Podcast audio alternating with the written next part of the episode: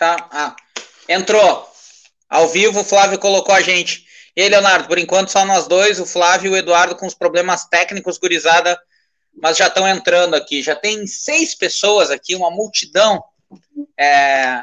E aí, tudo bem, meu? Ah, preocupado. Eu tô preocupado, né, meu?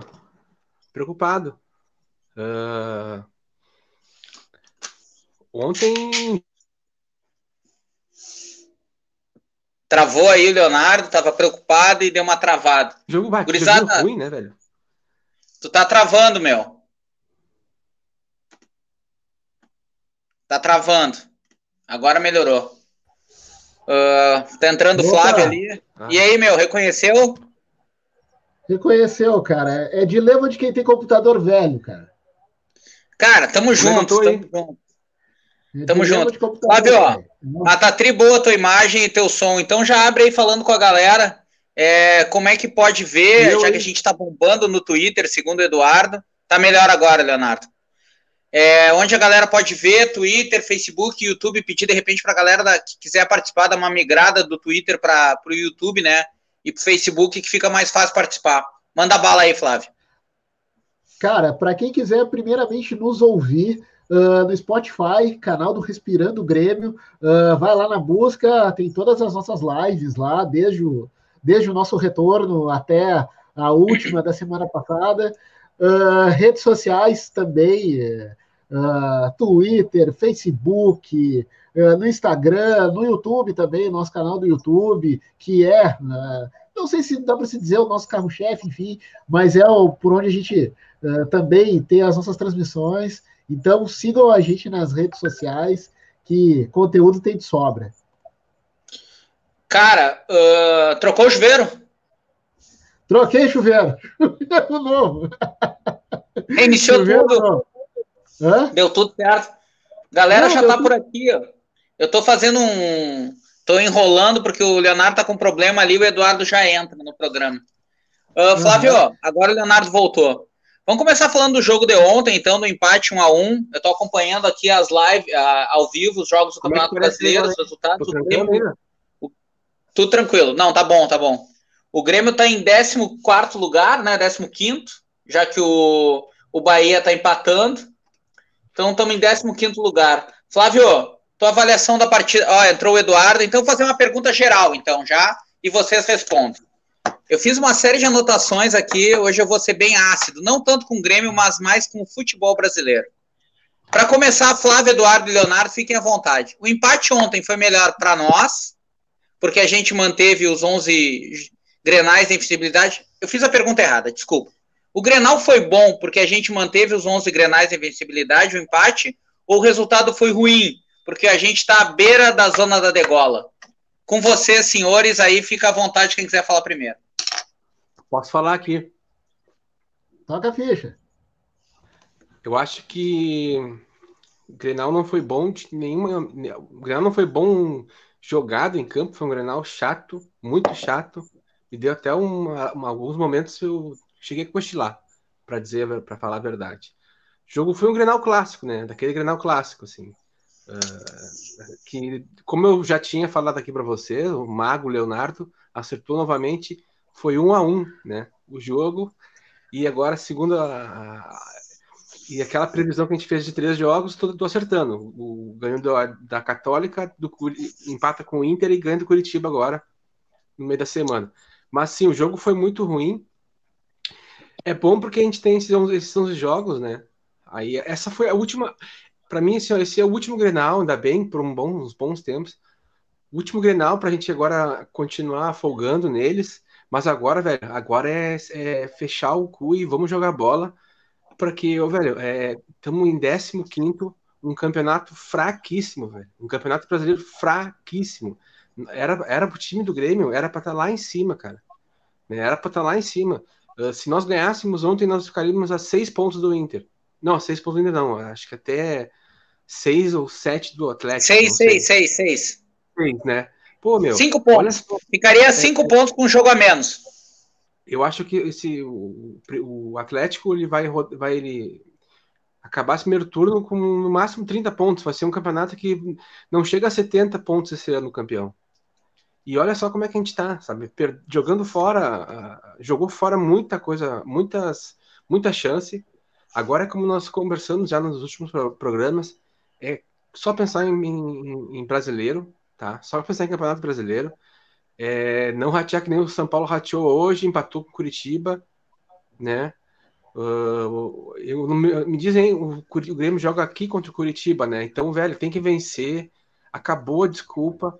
Agora é o momento que nós. Assim, ó, agora o Renato vai ter que se provar, tá? Se provou na Libertadores, beleza, mas agora, assim, é, estamos em 15 lugar. É muito preocupante. Espero que aquelas previsões do Christian que o Grêmio vai fazer, não sei mais, vai terminar com 30 e pouco pontos aí, né? Que ele falou na, na última vez, né? É, alguém, você se lembra aí? O Christian falou que o Grêmio ganha todos agora até o final do primeiro turno. Espero que isso aconteça. Mas uh, eu tô muito eu tô preocupado vendo a, tabela hoje. O cara teve que secar o, o Curitiba, velho, para não ter chances de entrar na zona de rebaixamento com o Guaíba. Com o Guaíba não, com o Bahia. Então, gurizada, é, acabou, acabou Copa agora por enquanto, né? Chega de Copa, virou brasileiro, agora é, é subir nessa, nessa tabela. E, cara, assim, ó, terminar esse primeiro turno, eu quero estar em alguma Copa, tipo Copa Sul-Americana, no mínimo, sabe? Estar dentro da Copa Sul-Americana. Né? Ainda mais que ela, o, ano que vem, o ano que vem vai ser a melhor fórmula do mundo. Eu sou um amante do formulismo, Copa Sul-Americana agora, com um grupo, 64 equipes. O cara que fez isso, acho que o cara fez esse, esse formato só para mim, só para me alegrar. formulismo. Mas tá, uh, é isso que eu deixo para vocês agora. Boa noite também a todo mundo que está nos vendo e a vocês, meus camaradas. Tá, três informações rapidinhas aí. Uh, minha previsão já foi meio para Cucuia, né? Eu tinha falado 32 pontos, mas eu tinha contado com vitória no Grenal, então caiu para 30 pontos a minha previsão. Segunda informação, o Santos acaba de empatar com gol de pênalti, então 1 a 1 Goiás e, e, Santos. E a terceira, o Leonardo tá maluco, né? O Atlético Mineiro tem 24 pontos em 11 jogos, deve fechar o primeiro turno lá por perto dos 40 pontos e não dos 30. A não ser que seja uma empatia aqui por fim uma hepatite não, total aqui pro fim, assim. Não, é que eu achei que. Mas assim, eu tô jogando para baixo, assim, sabe? O campeão desse ano não vai, vai chegar a 70 e deu, eu acho, não sei. Talvez. O Flamengo em 2009 foi campeão com 68 pontos. Flávio, teu boa noite Sim, e a tua avaliação do jogo de ontem. Ah, boa noite, gurizada. Boa noite, Léo, Edu, Christian, enfim. Cara, é, é um, digamos assim, é um empate com um pouquinho, tem um gostinho amargo, tem, porque a gente saiu ganhando, teria até a possibilidade de ter ampliado o placar, enfim, poderia ter matado o jogo, mas ao mesmo tempo, dentro da possibilidade, ok. Uh, Mantém-se a série invicta, que não é algo a ser desprezado. Uh, uma coisa que até me incomodou, e tem me incomodado de ontem para cá, é essa, essa crucificação do, do Cortez, a galera escolheu, elegeu um culpado, uh, marcou o Cortez na paleta e é ele o culpado de todos os problemas do universo agora. E, tipo, não, galera, não, não, não é por aí, sabe? Uh, claro que também tem algumas coisas assim que, né? Uh, o Grêmio, no momento que ficou com um a mais, também meio que aceitou aquela estratégia kamikaze do Inter. E o Inter foi para cima do jeito que dava, do jeito que tinha que fazer. Uh, mas é um empate frustrante no sentido que trava a gente na tabela. O Grêmio não consegue subir de jeito nenhum e faz com que o jogo da quarta-feira contra o Curitiba uh, seja um jogo de seis pontos, quando seria ao natural, ao meu ver, um jogo uh, para seguir na frente. Uh, e acaba sendo um jogo de seis pontos. Ainda assim, esse jogo de seis pontos pode nos colocar, digamos assim, numa melhor condições e em nono lugar, quem sabe. Mas ficou uma, uma frustração por, pela não ter vencido, isso sim. Eduardo. É, boa noite, amigos. Boa noite ao povo tricolor. Né? O Fábio disse que foi um, um absurdo esse atraso, que é um desrespeito com os milhões né, de telespectadores do nosso Respirando Grêmio. O, o Fábio tem razão. Um abraço, irmão. Tamo junto. Cara, em 2002, tá? Depois do primeiro jogo da Copa do Mundo, Filipão foi aos microfones logo pós-jogo, né? E cuspiu o marimbondo. Cuspiu o marimbondo, xingou todo mundo, Filipão brabo, né? Cara, a gente pensa no Filipão na época, né? Como ele era velho na época, a gente era mais novo, né? E o Filipão, tu vê assim, já, já era um senhor. E aí tu vê imagens de 2002, hoje, o Filipão era um guri, né, cara? Era um cara, o paizão, mas era um guri, se for, é, e é impressionante. E aí o Filipão cuspiu o marimbondo, e aí a CBF, cara, com ele, se reuniu e decidiu que dali em diante o Filipão daria coletiva no dia seguinte aos jogos. Porque ele ia dormir bem, cansar um pouco, aliviar a tensão, né? E não ser tão assim agressivo, digamos assim, na coletiva. Longe de mim querer me comparar com o Filipão, tá? Mas, cara, daqui em diante, live pós-Grenal tem que ser um dia depois. Porque ontem eu estaria cuspindo marimbondo, eu ia chutar a parede ao mesmo tempo da live, entendeu? Uma coisa, cara, com muita raiva ontem. Aí o cara dorme, né? Dorme, reflete um pouco, entendeu? Pensa na vida, reflete um pouquinho mais, compara com outros momentos, né? E aí tem outra visão do acontecido. Aí eu, eu concordo com o Léo, ele fala assim, ó, que bom a gente vai ter agora menos grenais. Ah, o, o, próximo grenal vai ser, ah, tomara que longe, né?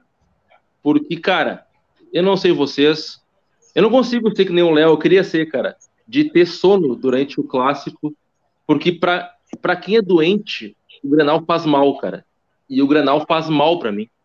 Eu vou, eu vou confessar aqui, o clássico faz mal para mim. Eu perco, eu perco dias de vida, cara, durante os 90 minutos de, de um, de um clássico. É impressionante, cara. Eu, Aí eu vou eu falar te assim, entendo.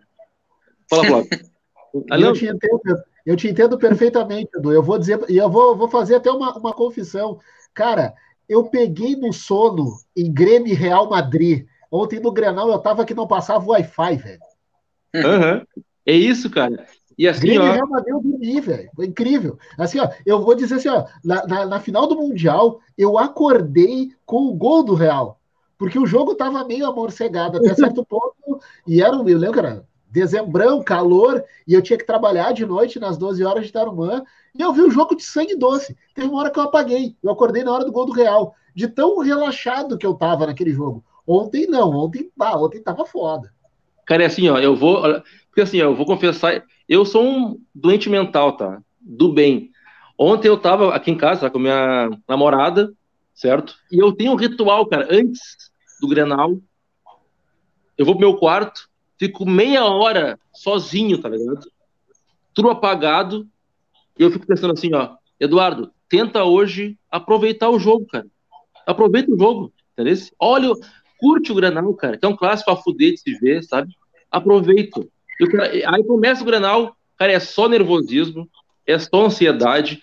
Não importa se estamos ganhando, empatando ou perdendo. Meu, o, o PP fez o gol e eu fiquei mais nervoso ainda. Se eu queria manter o placar.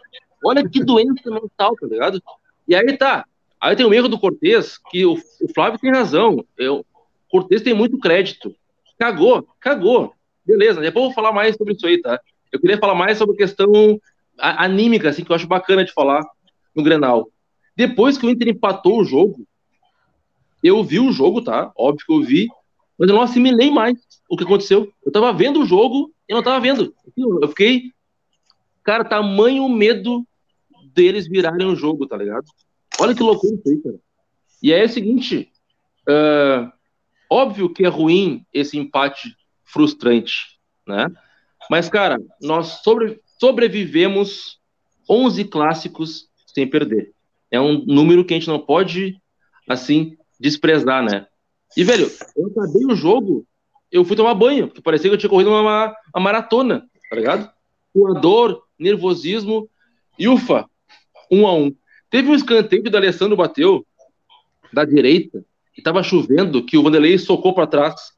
Cara, aquela bola podia entrar, velho. Não é, é, uma falha do Vanderlei, tá ligado? E era gol deles e acabou. Era 2x1 um, e show a invencibilidade.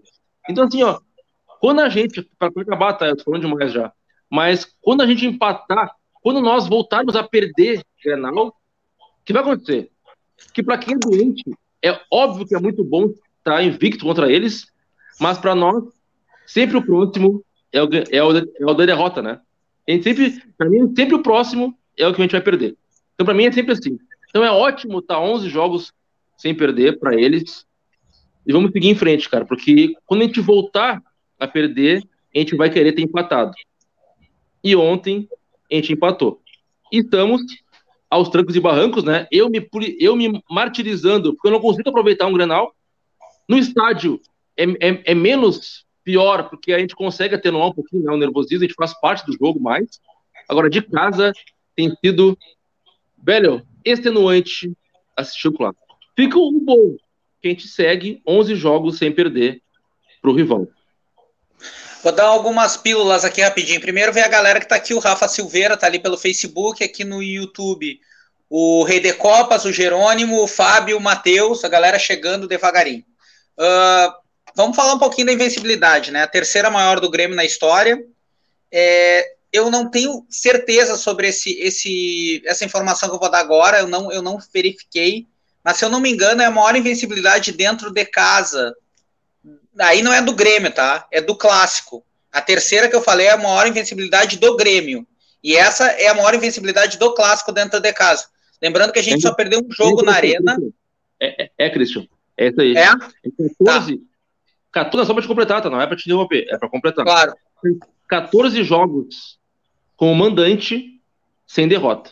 O Grêmio tá. O Inter tinha um recorde de 240 que eram 12 clássicos em casa sem perder. A gente passou eles, agora o Grêmio que está a 14 jogos sem perder em casa. Desculpa te interromper, foi só para completar. Não, não, beleza, o Jerônimo completou aqui também.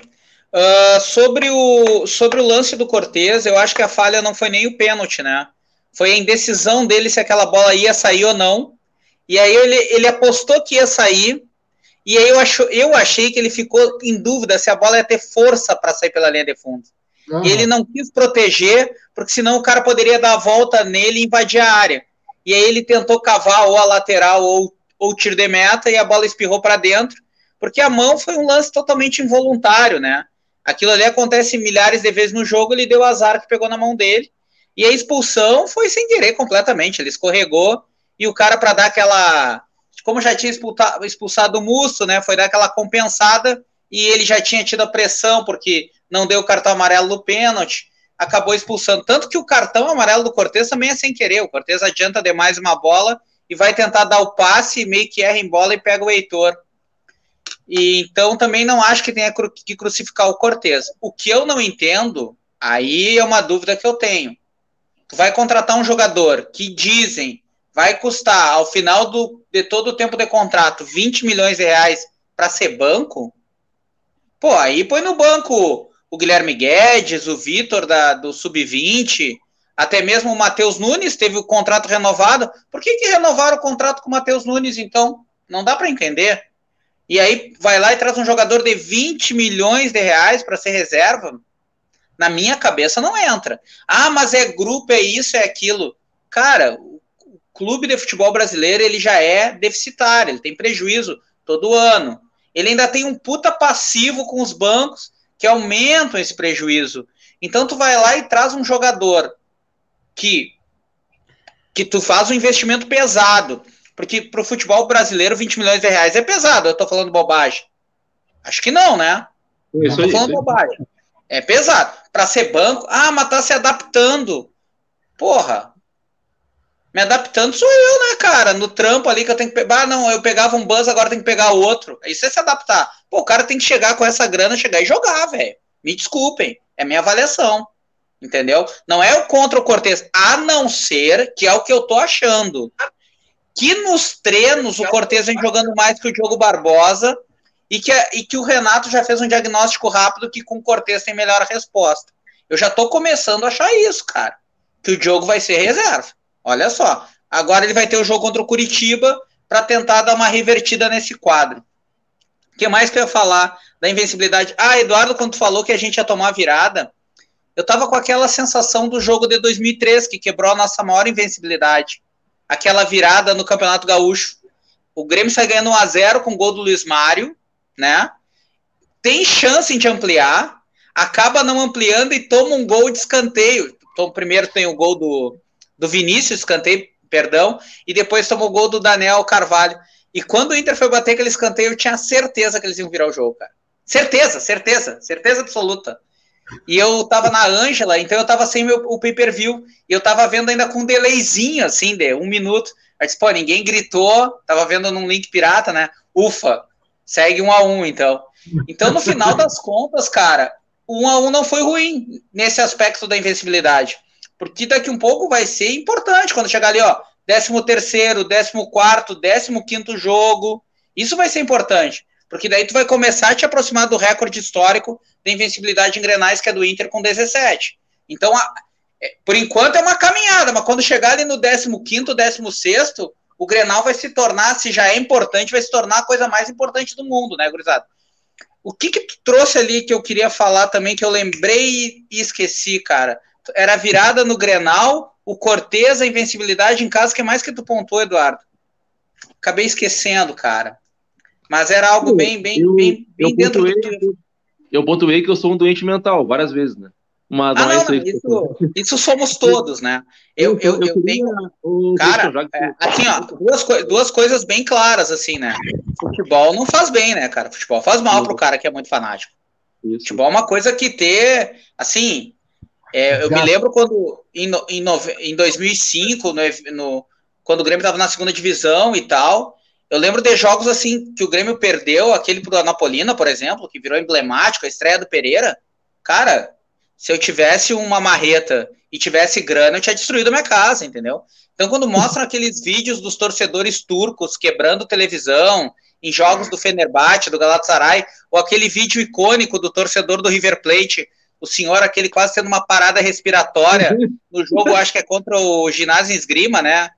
que é o jogo do, do, Belgrano, quando eles caem. Contra o Belgrano, que é o jogo do time do, do que, que ficou na posição de descenso e o time que está no ascenso. Promoção, eu, eu, eu, não dou risada, eu me identifico. Eu, eu poderia ser eles, entendeu? A minha sorte só que não tem ninguém filmando. É, a única diferença é essa.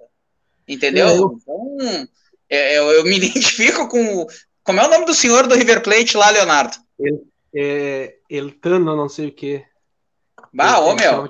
Eu, eu, vou, eu vou dizer. Ô, gurizada, só uma pergunta: esse, esse ícone aqui que o Thiago comentou, esse é o do Twitter? É. Ah, tá. acho que é. Acho que é. Tá, beleza. Ó, então, assim, a galera. Conheço o Thiago, ó, Thiago, abração. E, cara, só pra não deixar ele no vácuo, né, Cristian? Claro, eu concordo. Eu concordo com ele e vocês são testemunhas. Eu falo isso faz tempo, né? Na minha opinião, o Christian Sim. meio que escolhe um pouquinho. Mas eu falo faz tempo. Obrigação contratar um primeiro volante que ele falou, marcador, né? Um 10 e um 9, para sonhar com alguma Copa. É obrigação, na minha, na minha humilde opinião. Um abraço, Thiago. Ô, ô, Eduardo, fala aí com o pessoal do Twitter, então, que tu disse que a gente tá tendo uma puta audiência e pede pra galera comentar ou já aproveitar como o Thiago fez aí. Olha só, pessoal, pessoal que tá em todas as redes sociais, né? Facebook, YouTube e o Twitter. Mas o Twitter tem sido o nosso carro-chefe, né? Entre aspas, porque a gente passa de mil uh, mil acessos. Todo o Santa, todo o Santo programa que a gente faz, né? Toda a live que a gente faz no Twitter vai a mais de mil. Então, o pessoal do Twitter, comenta aí, corneta a gente, nos xinga, fala bobagem, fala do Grêmio, vamos vir para terapia em grupo junto aí. Mas não só Twitter. Pessoal do Facebook YouTube, pô, vem junto também, né? Comentem aí, vão compartilhar. Curtam, curtam as páginas, né? Cara, quem tá no Facebook e quer espalhar o programa, compartilha. No Twitter, retuita, entendeu? Vamos juntos para o debate cada vez ser melhor, com mais gente, mais ideias. Um debate totalmente democrático, né, gurizada? A gente gosta de opiniões diferentes e tal. E legal, cara. Eu queria puxar um pouco do jogo, posso? E que curtam, Eduardo, e que também é, curta as páginas, né? Isso. Curta a página do Twitter, curta, no, é, curta no isso a galera que tá no YouTube aqui, a galera que tá no YouTube também compartilhar de repente o programa em, em no, no WhatsApp, né, com os amigos Isso. e tal. Ô, ô, Eduardo, queria falar do jogo, cara, fica à vontade. Eu tenho várias coisas para falar, tá? Até um pouco fora sobre o Grenal. Eu vou começar e aí você depois peguem um gancho de vocês e prossigam. Pode ser? Pode ser. Eu estou eliminando aqui as milhares de pautas que eu trouxe. Eu vou fechar, câmera, vou fechar, a câmera do Edu só porque eu vou fechar minha janela aqui. o Grêmio, olha só, o Grêmio teve uma atuação. Vamos pro pátio, tá? O primeiro tempo do Grenal. Depois eu fui no Twitter, no, no intervalo, sabe? Para ver. Eu sempre vejo no intervalo a repercussão. Eu não consigo ver o jogo e twittar ao mesmo tempo. Muita gente faz isso. Para mim é impossível. O Grêmio é o Grêmio, o foco total no jogo, ainda mais Grenal. Tá? Então, assim, ó. No intervalo eu fui lá ver no Twitter e o pessoal reclamando do Grêmio.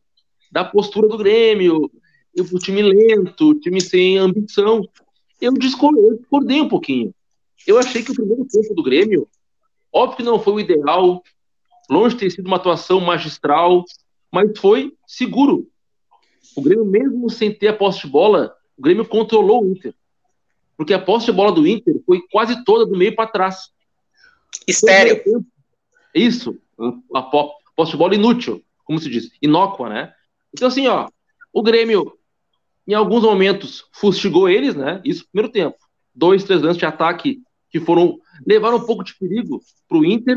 Nada muito, né? O Lucas Silva deu um. Ou foi o segundo tempo? Não, foi o primeiro tempo, né? Lucas Silva. Aquele isso, no ângulo? Isso, primeiro tempo, primeiro tempo. No ângulo primeiro que o Lomba salvou. E, cara, eu falo sempre, né? Em Grenal, é, obviamente tu vai criar pouco. Então eu não sou assim, não fico tão bravo, ah, criou muito pouco. Cara, é normal, cara. Em Grenal, é, dificilmente tu vai ter uma goleada 5 a 0 que a gente teve aquela vez, que a gente até hoje comemora. É raro. Então tu vai criar pouco. Então, assim, ó, o Grêmio, no primeiro tempo, eu achei seguro. O Grêmio controlou o Inter e mostrou assim, muita. O Grêmio se mostrou confortável no Grenal. Confortável, essa é a palavra. E o Inter, o Inter totalmente nervoso, pilhado. O Galhardo errou um gol, né, tava impedimento. Mas ele errou o gol no primeiro tempo. E tu vê, cara, que ele erra o gol e sai, ele já sai brabo, do, ele sai assim, indignado, porque ele, tu vê que a pressão no cara tá muito grande. E aí o Grêmio tinha que aproveitar aquilo. Iniciou o segundo tempo, o Grêmio bem no jogo, até fazer o gol. E foi um golaço. Vamos, vamos também elogiar as partes boas do jogo, né, pessoal? Foi um golaço do, do PP. Embora o Diego Souza não tenha ido bem de novo no, no, no âmbito geral do jogo, ele é muito pouco participativo. Mas eu quero pontuar duas coisas do Diego Souza. Primeiro, ele foi importante no gol. Né? Não foi, não foi de propósito, né? nem sei se foi dele assistência, a bola meio que desviou nele, no zagueiro, mas ele estava no jogo, estava no, no, lance, né? Então ele foi importante pro gol. E ele tirou, cara, eu, eu contei, umas quatro, cinco bolas. Não é o papel dele, obviamente, mas tirou. Em canteios pro Inter, ele afastou umas quatro, cinco bolas de cabeça que foram importantes. Se o cara faz o gol, né? É importante. E o Diego tirou. Então, embora tenha sido menos participativo, ele foi importante em dois aspectos. O defensivo, no canteio contra nós, e no gol. E foi um golaço, porque uma bucha. Cara, quando ele ficou na cara do gol, eu na sala, né? Levantei e aquela bola eu achei que ia fora. Ia fora, ia fora, ia fora, ia fora, entrou. Bah, que loucura. Descontrole total. Enfim, golaço do Grêmio. Golaço, golaço, golaço, golaço, golaço. E aí, velho, eu fiquei um pouquinho menos nervoso, né? Pouquinho, pouquinho. Até o Renato, que eu amo olhar para o banco ele vai ter o Gui Azevedo, o Ferreirinha, que o Christian tem, né? Uh, discordância, mas enfim, Ferreirinha, Luiz Fernando e o Isaac. Isaac, Luiz Fernando, Ferreirinha e o Gui Azevedo. Logo depois da expulsão né, do Musco. Então o Grêmio está com um a mais, 1 a 0 no jogo e tá com um contra-ataque todinho para si, porque o Inter vai se abrir. Como falou o Flávio, vai ser kamikaze. E o Renato botou o único jogador que nos tirou o contra-ataque, que foi o Robinho. Então, assim, ó, depois ele botou ainda os guri, né? Depois ele botou o Luiz Fernando e botou o Gui Azevedo.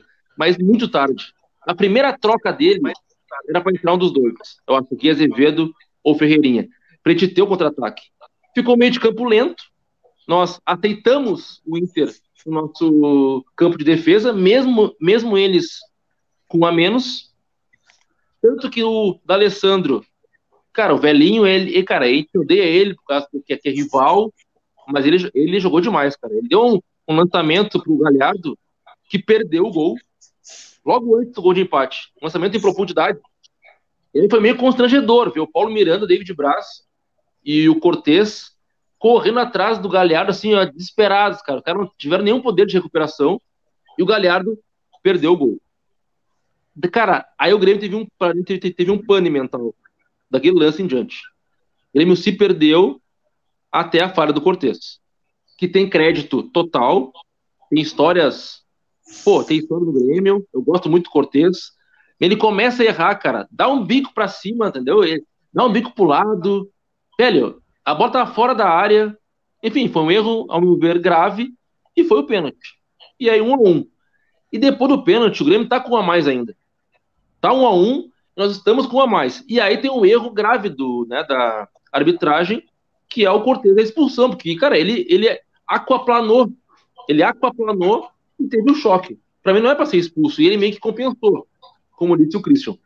E aí, daquele 1 a 1 e depois com nós 10 contra 10, o Inter voltou a ter a posse de bola.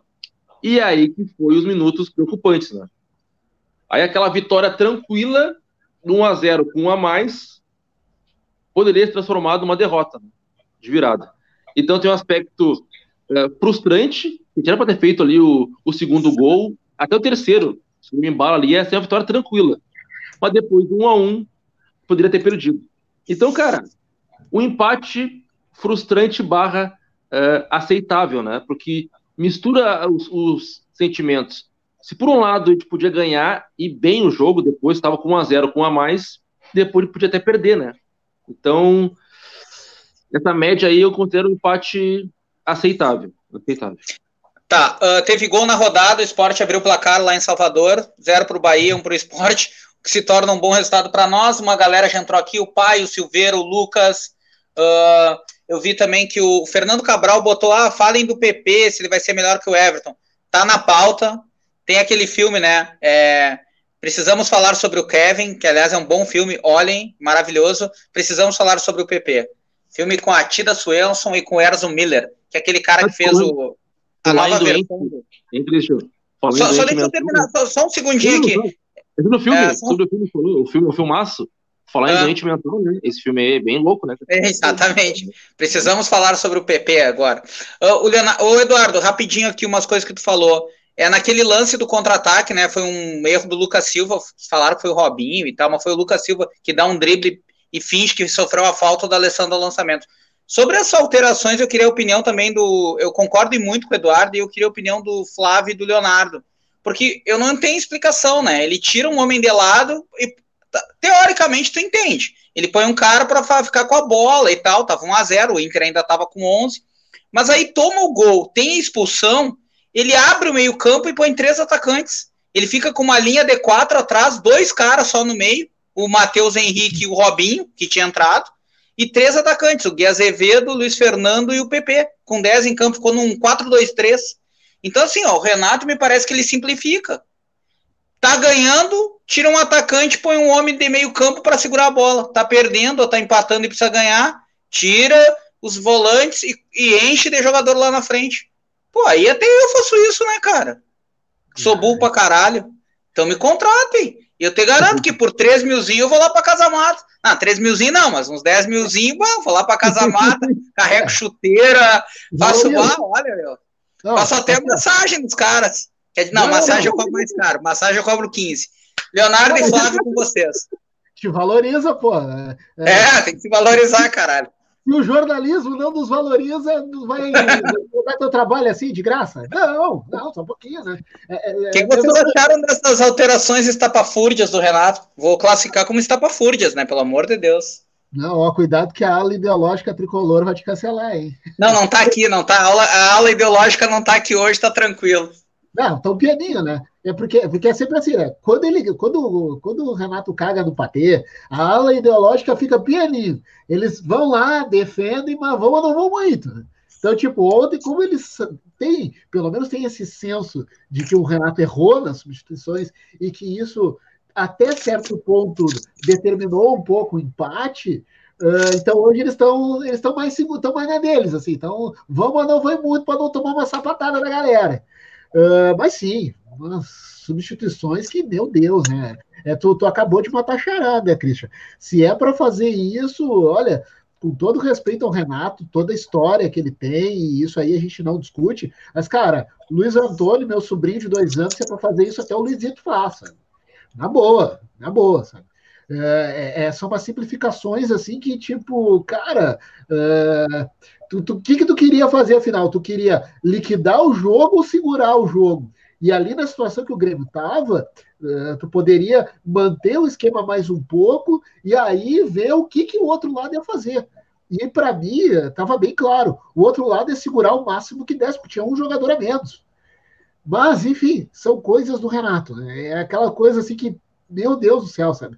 É, são essas coisas que me cria esse ranço, sabe? Que me deixa aquela coisa assim de tipo, cara, velho, assim, ó, se é para continuar fazendo isso e coisa e tal, é ótimo manter a visibilidade, é ótimo, mas, cara, eu, eu quero uma coisa mais ousada, cara. Sei lá, sabe? Enfim, uh, isso me incomoda demais, cara. Leonardo. É, acho que isso. Uh, eu vejo eu, eu, essas duas mudanças, eu acho que as mudanças que ele faz, né? É, do jeito que ela faz, no tempo, durante o jogo que ele faz, eu acho que ela, elas até, essas mudanças chegam a. a até a, chega até o jogador que está em campo, entende? Uh, a, a, o próprio jogador em campo não está entendendo mais o que está fazendo. Eu acho, não sei. É a opinião de vocês. Porque fica tão. Uh, para mim, ficam perdidos. Assim, bah, vamos para ataque. Não, agora não. Vamos a gente fez um gol, eles expulsaram um, vamos defender, sabe? Uma coisa. Uh, eu, eu acho que isso aí também cansa o jogador. Acho que cansa o jogador, cansa ali o jogador tá. É um jogo de pressão. E aí, a hora que o jogador pensa, bom, agora nós podemos ir lá e meter uns três. Não, recua, faz, ele faz um monte de mudança e quer, e quer segurar resultado. Aí, cara, o, o próprio o atacante ali fica puto da cara, né? Vamos dizer assim. Né? Eu acho que ele, o próprio jogador, essas mudanças, para quem está dentro do campo, é, o cara está observando assim, mas o que, que ele quer fazer agora, entende? O que, que, quer, o, que, que o Renato está fazendo agora? Entende? O que, que, gente o que, que nós vamos ter que fazer agora? Pô, nós, a gente podia ter ganho agora, ter feito dois, três, mas agora nós estamos indo é, é, e vim, vim para trás no resultado, sabe? Não sei se vocês entenderam o que eu falei. Sim. É, como as mudanças do Renato também implicam nos jogadores que estão dentro de campo já. Né? E, e, e, e, nesse, e nisso, nesse, que, que implica no jogador, o jogador, não sei, ele perde uma, uma categoria, uma qualidade por um sentimento, às vezes, de raiva, um sentimento, às vezes, de, de pô, meio que de largar, assim, ah, tô largando esse jogo, sabe? É, é, essas coisas, é, para mim, eu fico muito muito. Como é que eu posso ser? Uh, eu não consigo entender e eu queria saber entender mais como é, como é, que, é como é que passa na, na cabeça do jogador isso aí. Né? Eu, e, eu, assim, ó, acho que isso eu, eu entendi. Tá. Ô, Léo, eu, eu te entendi perfeitamente, cara. Entendi o que tu falou perfeitamente e acho que tem toda o, todo, todo o sentido, toda a, a coerência, cara. E o, o Renato, cara, ele às vezes ele foge à lógica, né? Ele falou, foi, foi um atleta, eu estou em campo no Grenal, pelo Grêmio, pressão absurda, é uma pressão absurda. A gente consegue finalmente fazer o gol, que é difícil no clássico, fazer um gol. Tu faz um gol, o adversário fica com um a menos. Então o Grêmio, eu acho que o time em campo pensou, pô, agora a gente vai para cima, né, para garantir a vitória. E aí o Renato, pela alteração, ele dá um recado que é ilógico pro time em campo. A gente falou, Léo, né? Ele tira, ele tira um cara de ponta que podia puxar um contra-ataque e bota um cara de meio, lento. E aí o time assimila que tem que, que, tem que defender. Eu concordo com, com o Léo que tem, que tem que descer o jogo, ao invés de atacar. E quando leva ao empate, que o jogo, cara, o futebol muda muito rápido, né? É, é dinâmico. Com a zero e com a mais, a tua ambição tem que ser atacar e fazer mais. Aí o Renato pegou e quis cadenciar o jogo. Quando o Inter empatou o jogo e ficou 10 contra 10, que o empate passou a ser até mais aceitável, o Renato pegou e abriu o time. Aí expôs o time, né, para levar a virada. Aí o cara que tá em campo, não falou Léo, ele pode ficar meio confuso mesmo. Pô, 1 a 0 e 1 a mais, o cara não quis atacar. E agora com 1 a 1 e 10 contra 10, ao invés de defender, né, o, o empate, porque já era aceitável naquele, naquela circunstância, ele pegou e quis abrir o time. Então, assim, ó, eu concordo com, com o Léo. Ontem o Renato fugiu totalmente da, da lógica. E assim, até para puxar um, um, um, para falar de técnicos, né? Christian, Flávio e, e Léo. Renato teve erros, isso com certeza ontem. Ele mudou. Na escalação foi bem, na alteração, nas, nas alterações ele, ele foi mal. Agora, cara, o Kudê, tá? Quem que eu, a quem eu já elogiei aqui, que é um bom técnico, acho que ele faz um bom trabalho no Inter, ele tem a cara de pau de depois do jogo falar que, excetuando excetuando o Grenal da Arena, da arena do Gauchão, o Inter foi melhor que o Grêmio em todos os outros clássicos do ano. Ah, cara, então assim, ó. Então, cara, se a gente vai criticar o Renato, tem que fazer o mesmo com o Kudê, cara. É, é obrigação. Ele mostra que não sabe por que perde, não sabe por que empata, entendeu? É também tá no mundo de Nárnia. O, o, o do Inter. O... E, cara, e, e que Edu. sigam assim que sigam assim, cara, que sigam assim, porque aí a gente vai bater o recorde, sabe? Renato errando, acertando. Cara, o Grêmio tá melhor que eles, velho. Então, assim, ó, um pouquinho menos, tá? Menos pro tá? Menos, menos, menos pra eles. Edu. Fala aí, Leonardo. Edu. Uh, e deixar claro, né? Não sei como é que foi na súmula, mas não foi gol do, do, do Inter, não. Foi gol contra, né? Entrou como gol do Galhardo. Entrou como gol do Galhardo? Uhum. Ah. Lá faz uma conta pra mim. Olha só, gurizada, rapidinho aqui, ó. O, o pai falou até uma coisa que é verdade, a gente não tinha falado.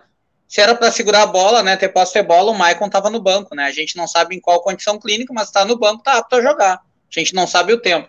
Rock Júnior já pintou por aí, o Imortal Tricolor também, o Imortal Santa Catarina, tá todo mundo por aí. Galera, vamos falar um pouquinho, vou dar duas informações rapidinhas que aconteceram hoje à tarde.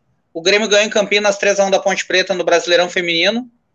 É, se ganhar do Palmeiras na próxima rodada, aliás, se ganhar do São José na próxima rodada e o Flamengo não ganhar do Palmeiras, o Grêmio está classificado para as quartas de final. Um jogo bem difícil contra o São José e o Grêmio não pode deixar passar dessa rodada, que é a penúltima, porque na última pega o São Paulo fora. No sub-20 brasileiro, o Grêmio empatou em 0 a 0 com o Flamengo, está mais ou menos no meio da tabela. Tinha ganho do Atlético Paranaense na última, né? É, vamos falar do PP, então, que o Fernando Cabral aqui está fazendo vários elogios, né? Como o Grêmio deu azar, né, gurizada? O Everton vai embora e o PP surge, né? Porque se, se o PP tivesse surgido antes, imagina um time com PP e Everton, cara. Olha só o que a gente podia ter tido. PP é e Everton no time. Mas a gente deu azar, deu azar. O PP chegou o quê? uma semana depois, né, Flávio, do Everton ir embora, que subiram o PP da base, pois e aí é, o Grêmio né? nunca pôde usar PP e Everton junto. Cara, é muito azar. É muito azar não poder ter usado os dois juntos. Na último, no último programa, o Bernardo me elogiou aqui, disse que eu fui o primeiro cara a falar no PP que ele, que ele escutou, pelo menos. E alguém me criticou porque eu disse que o Everton, que o PP era bom jogador, mas que na minha avaliação não chegaria ao nível do Pedro Rocha e do Everton. A minha pergunta é essa para vocês. PP chegou no nível do Pedro Rocha e do Everton? Para vocês, o PP hoje é melhor que eles? E depois a gente vai falar um pouquinho da negociação do PP com o Porto. Eu queria iniciar, tá? Desculpa, posso, posso iniciar para dizer. Christian, tu foi irônico quando falou de, de, de, óbvio, né? Foi irônico. Né? Não, capaz. O, o PP chegou ontem aqui na Arena. É muito Cara, foi extrema incompetência, velho do Grêmio como um todo. Enquanto direção, comissão técnica, o PP tava ali, velho. É aquela questão. Tem um estudo. Ah, esqueci de falar na, na live passada. Tem um estudo de um site bem legal, cara, gremistas.net, tá? É um site. É, cara, tem um estudo que diz assim, ó, foi feito por uma empresa, enfim, que fala que o Grêmio é o time da Série A que menos usa jogadores até 21 anos. Menos usa, até 21 anos. Isso Já falamos bastante nisso aqui, né? Isso mudou um pouco, eu acho, pós-Grenal, né? Porque usou, entrou o Azevedo, enfim, no Conto Galo, né? Em Grenal, acho que mudou um pouquinho isso aí. Mas segue ainda usando muito pouco os jovens até 21 anos. Cara, eu falo de novo, se o Renato fosse técnico do Renato, o Grêmio não seria campeão mundial. É, para mim é, é, é para mim é básico isso. Então, cara, é muito grave, é um erro gravíssimo. Podia ser o ataque, Cebolinha e PP, sim, Christian. Então eu, eu aplaudo, tá? A tua ironia que foi espetacular. Agora, o ponto 2. Eu acho que o PP já passou o Pedro Rocha. Eu acho mais completo que o, que o Pedro Rocha, mas ainda falta bastante para chegar no nível do, do Cebolinha.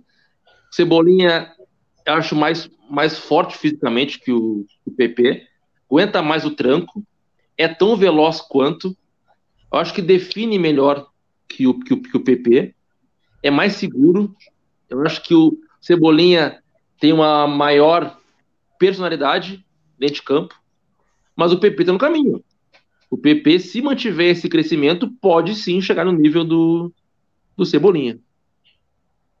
Eu... PP que tá com 23 anos, se eu não me engano, né? Gurizada de casa, só antes do Leonardo e do Flávio falarem, também podem contribuir com esse assunto, né? Se acham hoje que o PP é melhor que o Everton e o Pedro Rocha. Fala, Flávio. É, não, eu concordo com o Edu, eu acho que tá indo para esse caminho, acho que já superou o Pedro Rocha, uh, principalmente no sentido de qualidade, eu acho o PP melhor jogador que o Pedro Rocha. Uh, o Pedro Rocha, para mim, acho que a, a, grande qualidade que ele aprimorou no tempo que ele estava aqui era a definição da jogada. Ele não era um bom definidor no início, na saída dele do clube, ele era um cara que, uh, cara a cara com o goleiro, saía na frente do gol, uh, fatalmente fazia gols. No início ele errava, ele errava muito. E o PP, cada vez que, eh, quando ele consegue, tem a oportunidade real, ele se mostra cada vez mais letal. E isso daí é, é importantíssimo, principalmente, obviamente, para ele, que, que com certeza quer alçar voos maiores na carreira e fatalmente irá para a Europa. Uh, resta saber quando. Então, agora, se ele vai chegar a ser o que foi o Everton, aí, como diria a Vianney Carlet, só o tempo dirá, né? Mas, é, mas ele caminha para isso. Ele, é, hoje, de fato, o time do Grêmio se mostra dependente do PP. A gente sabe, fica bem claro que o time do Grêmio com o PP é um, uh, sem ele é outro. E ontem, no próprio clássico, se viu isso. Contra a Católica, mais ainda, e o Grêmio larga no segundo tempo, depois de ter feito um primeiro tempo, uh, tendo tomado sufoco da Católica. A primeira bola do segundo tempo, ela cai perfeita para ele. Ele poderia botar a bola lá na geral, ele botou a bola na rede. Então, enfim, o Guri tem tudo para dar bom, já está mostrando bastante, né? E já tem, por exemplo, a casca da seleção brasileira nas costas. Então, é, é aquilo, né? Ele tem tudo para se dar para gente um retorno esportivo interessante. Resta saber até que ponto o Grêmio está disposto a fazer das tripas coração para manter esse, é, esse projeto de retorno esportivo para ele. Para ele, eu digo ele, clube, e segurar o PP ao máximo. Se não, enfim, aí vai para a Europa, seja feliz e a gente agradece por tudo que fez até, até agora, né? Uh, só antes do, do, Leonardo falar, eu acho que o PP ainda fez muito pouco, pode fazer mais, concordo contigo, vai ficar até o fim do ano. E sobre essa informação que tu trouxe, Eduardo, que é muito interessante, sobre essa questão do jogador até 21 anos, legal mesmo, acrescenta um monte no debate, a gente vem falando sobre isso aqui, mas com uma informação é, é diferente, né? Com um dado, torna o que a gente fala, às vezes, de forma empírica, mais palpável, né? Uh, a gente nunca pode. A gente, se a gente pensar nos gols da Copa do Brasil de 2016, talvez as primeiras lembranças que venham sejam os dois gols do Everton, né? Aquele gol contra o Palmeiras nas quartas de final, que nos classificou para a semifinal, e o gol, que é o gol do título, que é o terceiro contra o Atlético no cruzamento do Jeromel. E pasmem, senhoras e senhores, Meio ano depois, quando Pedro Rocha embarcava em sua, em sua aventura para a Rússia, para jogar no Spartak Moscou, Everton não foi titular. Everton ficou no banco para o Fernandinho ser titular. Como tudo deu certo, isso passou meio despercebido, né? Já que o Fernandinho fez, jogou bem, principalmente na reta final da Libertadores, e fez o gol contra o Lanús Então nós esquecemos que o Everton foi preterido por um jogador que ficou quatro anos no Grêmio e cujo eu fui defensor árduo da contratação em 2014, um jogador caro, por sinal, né? Custou 2 milhões de euros e fora o valor do salário, que era bem alto do Fernandinho, tanto que o Grêmio não ficou com o Fernandinho.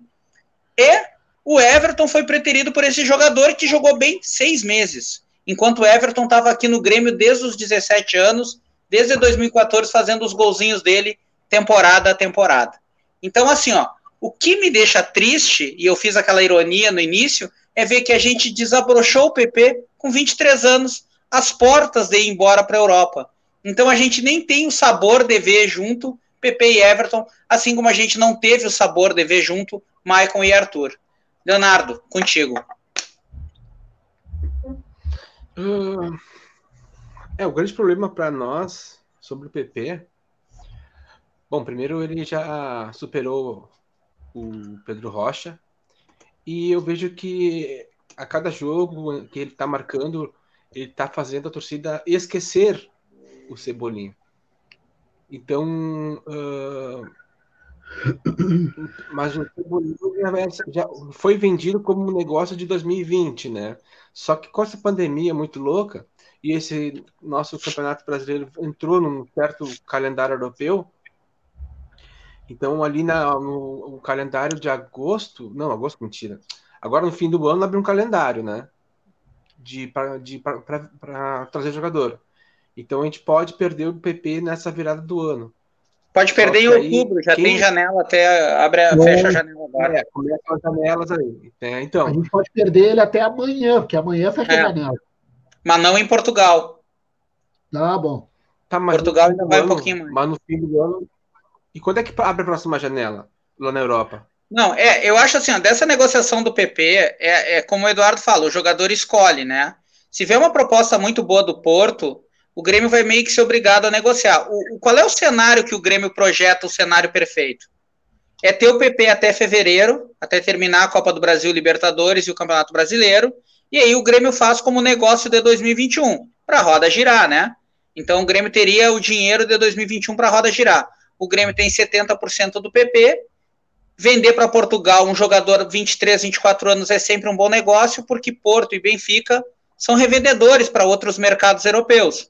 Então, por exemplo, eu fico lá torcendo que o Everton vá bem no Benfica e que ele vá para uma Premier League, para uma Bundesliga, para uma um Cálcio, porque é, é da característica do Benfica e do Porto fazerem isso. A gente nunca pode esquecer que Porto e Benfica foram a porta de entrada para vários jogadores sul-americanos. Eu vou citar dois aqui: o Hulk no Porto e o, o, David Luiz no Benfica e o, e o colombiano James Rodrigues, que hoje está no Everton, também entra pelo Porto, né? Aquele time campeão da Europa League.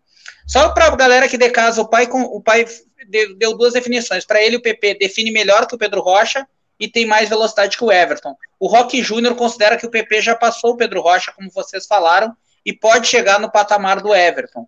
Isso, me, isso eu ainda não, não, não, não considero. É, isso, isso, o Thiago coloca assim: isso só não vai acontecer por, com o Ferreira porque acham que ele é melhor que todos os outros, tá? Eu não sei se o, se o Thiago está sendo irônico aqui, eu acho o Ferreira o pior de todos os outros, né? Desses jogadores de velocidade que o Grêmio tem. E eu acho que o Renato é um cara inteligente, está vendo isso nos treinos. Tanto que o Ferreira, já, o Guilherme Azevedo passou o Ferreira, talvez até por uma questão de idade, talvez ele tenha visto esse dado, Eduardo, e tenha pensado, pô, eu tenho que botar os caras mais cedo. Lembrando que o Guilherme Azevedo tem 19 anos e o Ferreira tem 22. Mas isso eu já estava num outro programa, né? O Grêmio está botando os jogadores com 22, 23 anos como se fossem jogadores de 18, 19. E aí, ou das duas, uma, o jogador não explode e a gente fica sem saber se ele é bom ou ruim e o Grêmio vai renovando o contrato dele, ou não, como aconteceu com o PP. Quando o jogador explode, está às portas de ir embora. Falando um pouquinho mais do PP e da negociação dele, é, parece que ofereceram um contrato bem vantajoso para ele no Porto. A situação está bem difícil para o Grêmio manter o jogador, pelo que falam nos bastidores, e outros caras com informações, assim, caras que têm canal no YouTube e tal. Mas eu tenho plena certeza, o Grêmio segura o PP, e aí sim, em fevereiro, o PP deve estar tá indo para Portugal para ser rival do Everton. Aham. Eu vou pegar o que tu sabe, Eduardo. Não, fala aí quem falar, desculpa, eu falei antes. O Flávio falou, fala, Flávio. É, não, eu, eu, também acho. Eu acho que o Grêmio consegue segurar agora, nessa janela, mas fevereiro é praticamente impossível. A menos que, óbvio, bater na madeira aqui, ninguém quer que isso aconteça, que ele tenha, sei lá, alguma lesão, alguma coisa que impeça a negociação, que ninguém vai comprar jogador lesionado. E aí ele fique. Mas uh, eu acho muito difícil, assim. Por exemplo, eu não vejo o PP uh, jogando pelo Grêmio em 2021. Claro, no início do ano, sim, porque vai estar no fim da temporada. Sim. Mas jogando o ano de 2021 no Grêmio, eu já não vislumbro isso. Se isso acontecer, obviamente que a gente vai jogar as mãos para o céu e tentar aproveitar isso ao máximo. O que o Grêmio pode fazer, e eu acho que deve fazer, agora é continuar uh, dando oportunidade para essa gurizada que está vindo. Guilherme Azevedo, Elias renovou contrato, uh, enfim, uh, o Ferreira, de repente, uma, uma, alternativa, enfim. O Grêmio eu acho que já tem que ver alternativas para essa saída do PP. E isso aí é uma coisa já pois é. que para ontem. Eu, eu, isso eu quero queria deixar de pergunta para vocês. O, com a saída, com a, a saída do PP, que nós aqui já vemos que, que é iminente agora em, em novembro. Quem substituirá? Quem será o novo PP? É, eu acho que o Guilherme, o Guilherme Azevedo ele tem muito potencial, mas ele joga preferencialmente pelo outro lado, né? Ele é o pé esquerdo do lado contrário, né? Estilo Douglas Costa. O Grêmio planeja que esse jogador seja o Elias, mas a gente não viu o Elias ainda. A gente tem a amostragem dele no juvenil lá em Santiago, que ele acabou com o campeonato, o Grêmio foi campeão. Tem um gol dele no Grenal que o Grêmio ganha 4 a 1 que é espetacular, né? É gol de botar em DVD e vender por 30. Oi, fala. Informação: 2 a 0 Esporte no Bahia. 2 a 0 Esporte no Bahia. Informação sempre tem preferência, como diria o sempre icônico Lauro Quadros. Uh, e o outro, e, o, e, o, e claro, na Copa São Paulo, onde ele poderia ter sido até decisivo, né? Ele teve a chance de fazer o gol do título um título que o Grêmio merecia, o Grêmio com um time bem jovem na Copa São Paulo, e a amostragem foi muito interessante. Então, assim, o Grêmio planeja que seja o Elias, mas me parece aí sim que seria precipitado colocar essa responsabilidade nele, pelo menos agora, talvez para o ano que vem, principalmente para o Campeonato Gaúcho, né? Que o Grêmio vai apresentar um time B para iniciar a competição, né? Já que vai ter o, a folga dos jogadores. Não sei se vocês pensam diferente, Eduardo e Flávio. Uh, desculpa, antes eu caí, eu caí sem querer aqui da, da Não, live, o, né, o, uma... o, Leonardo perguntava quem seria o sucessor do PP. Isso eu ouvi. Para mim, tá, o cara, o PP, eu acho que ele vai embora em fevereiro. Acho Também que acho. Vai, vai segurar ele aqui até o fim da temporada, né? Que acaba em, em fevereiro. Velho, quem vai ser o novo PP? É uma boa pergunta. Eu acredito, cara, no potencial do, o Ferreirinha. Acho que ele pode. Ele não vai ser o novo PP em termos de talento, de qualidade, mas ele pode ser um substituto para dar uma resposta uh, digna, né? Da posição.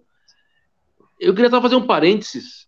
Que, cara, teve esse, esse caso do processo dele contra o Grêmio, né? Do empresário dele, dele contra o Grêmio.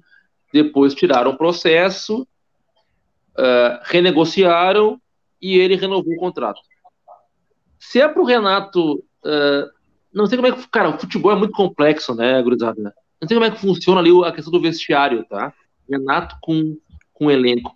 Não sei se o Renato dá esse chá de banco pro Ferreirinha por uma questão técnica, Christian, como tu falou, né, pra, por ver que o Gui Azevedo é, é mais talentoso do que ele, o que seria correto, tá? Mas eu tenho para mim, cara, que é mais uma questão que o Renato adora fazer, porque ele gosta de comandar o vestiário, questão hierárquica. Dando recado. É, dando recado pro guri, para agradar ali os chefes do vestiário, o que eu acho uma grande bobagem em termos de futebol e de maturidade, cara. Velho, o futebol brasileiro é uma bolha, tá? O elenco é uma bolha, os caras parecem que são donos, donos do clube. Isso aí, cara, é um desrespeito com o torcedor, com o técnico, com o associado. Mas enfim, não duvido tá, que seja isso. Dando recado pro Guri. E aí eu, eu, o Ferreirinha entrou com o Palmeiras e fez o gol. Né? Do empate. Cara, foi arquivado. Aí o Rodrigues entra contra a Católica faz um gol e vai pro banco. Então, cara, eu, eu, eu não entendo isso aí, cara. Cara, é assim, eu não quero dizer que é, era para ser o Rodrigues, né, o, ontem o titular, mas são dois casos para mim que são simbólicos. Ferreirinha entra, faz o gol e é arquivado. O Rodrigues, o Rodrigues entra, faz o gol, ganha confiança e vai para reserva. Pô, então o Renato, eh, parece que o cara ia entrar e jogar bem, o Guri não pode. Eh, ele tem que respeitar a hierarquia, jogar mal para reserva. Eu não, eu não entendo isso aí, cara. Então eu fico bem, bem assim, chateado e instigado, cara, com esse tipo de coisa. Mas, cara, ah. para acabar com um pouquinho assim de, de. Fala, Flávio, eu queria trocar o assunto. Fala, não, aí, aí entra aquela ironia do, do, do, do, célebre comentarista aqui do estado, é que deu certo, né, velho? Aí tu dá, dá, tá dando certo, aí vai, uhum. vai, complicar, vai complicar a vida do, do, do, treinador, né, cara? Então, ah, já que, que dá certo, né? É, é, já que deu certo, tira, vai me complicar, né, velho? Eu queria só, eh, desculpa, Cristian, acabar de minha parte a, as teses sobre o jogo, tá? Em si. Eu tava também hoje, hoje foi o dia de reflexão para mim, tá? Reflexão e de maratona The Walking Dead, que hoje às 10 e meia da noite estreia o 16 episódio da décima temporada do The Walking Dead. Eu vou assistir, sou muito fã, é isso aí.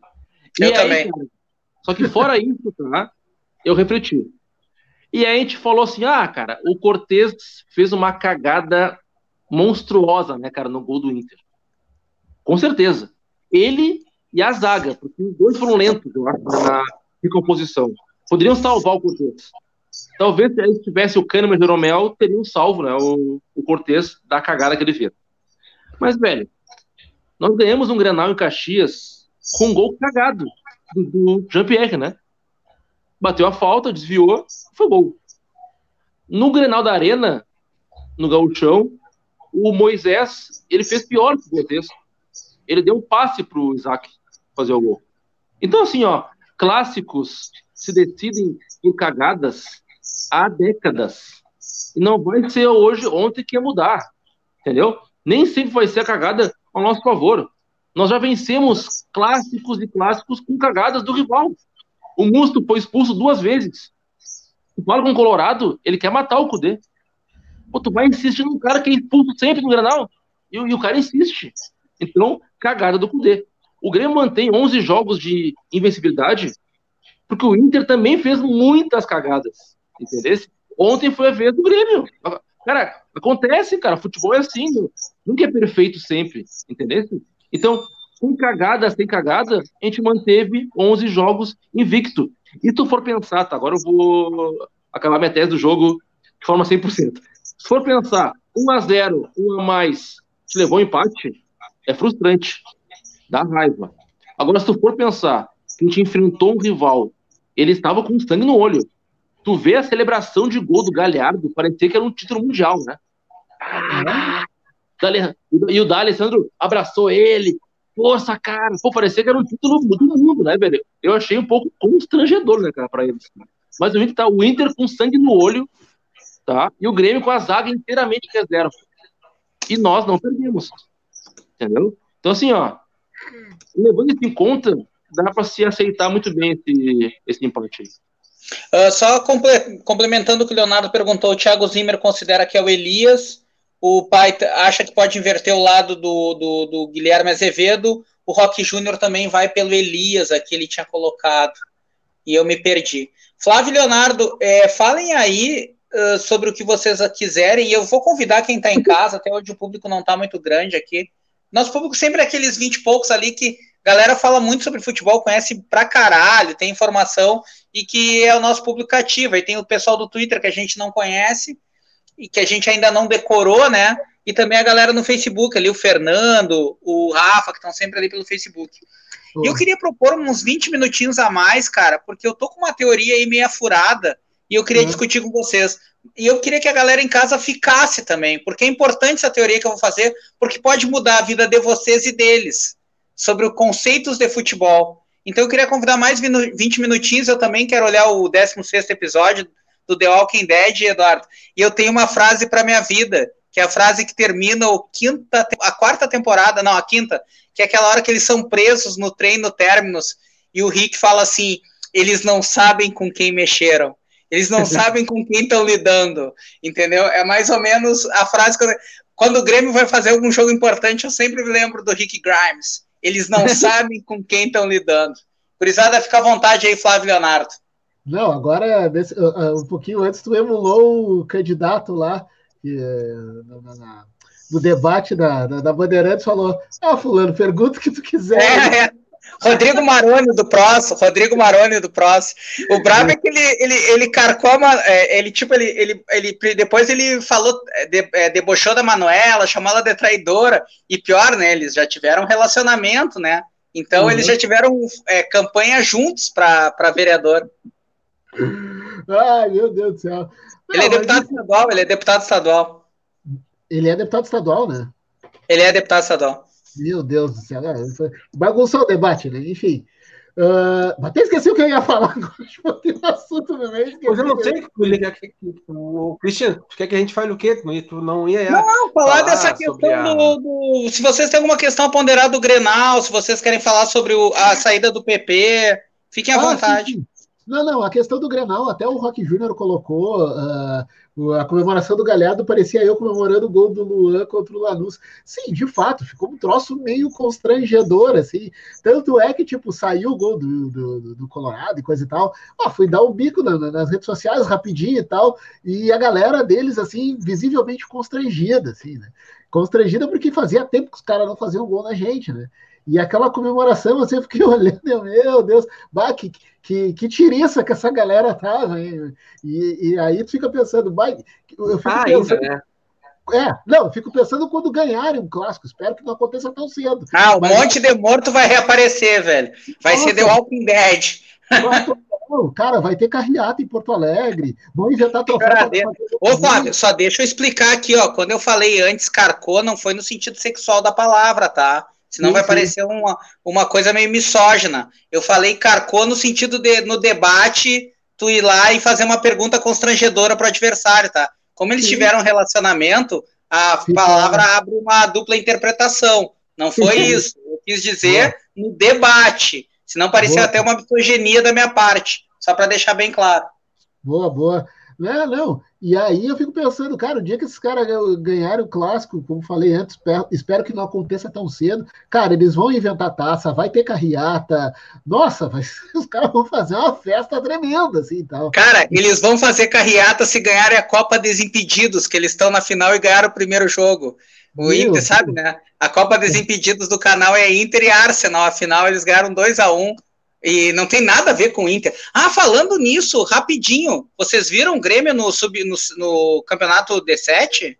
Não. Vai contratar o Falcão, já contratou, tá tudo certo com o Falcão, e o Vassouras. O, o campeonato vai ser aqui em dezembro. O Grêmio tá montando um cano para ganhar uma espécie de Libertadores do futebol 7 e aí disputar o Mundial. Lembrando que o Grêmio não põe grana nesse time, tá? Só dá a camiseta e tem patrocinadores já tá tudo certo o Vassouras, que já foi o melhor jogador do mundo no, no, no set, e o Falcão jogar pelo Grêmio. Então aí eu vou dizer para vocês que eu vou ter um azar, que eu tenho um azar tremendo, porque o time de sete do Grêmio treinava numa quadra de, de, de futebol 7, obviamente, que fica, sei lá, 500 metros aqui de casa, nem isso. Uh, e na semana passada essa quadra, o telhado dela desabou, veio abaixo. Ah. Obviamente, Obviamente que o Grêmio não vai mais treinar aqui. Putz! não, ô, galera, eu, eu, eu, eu treinar pertinho de casa. Puta, eu vou confessar para vocês um negócio que eu não deveria. Eu joguei um futebol clandestino na sexta-feira, depois de sete meses. Ah, tá.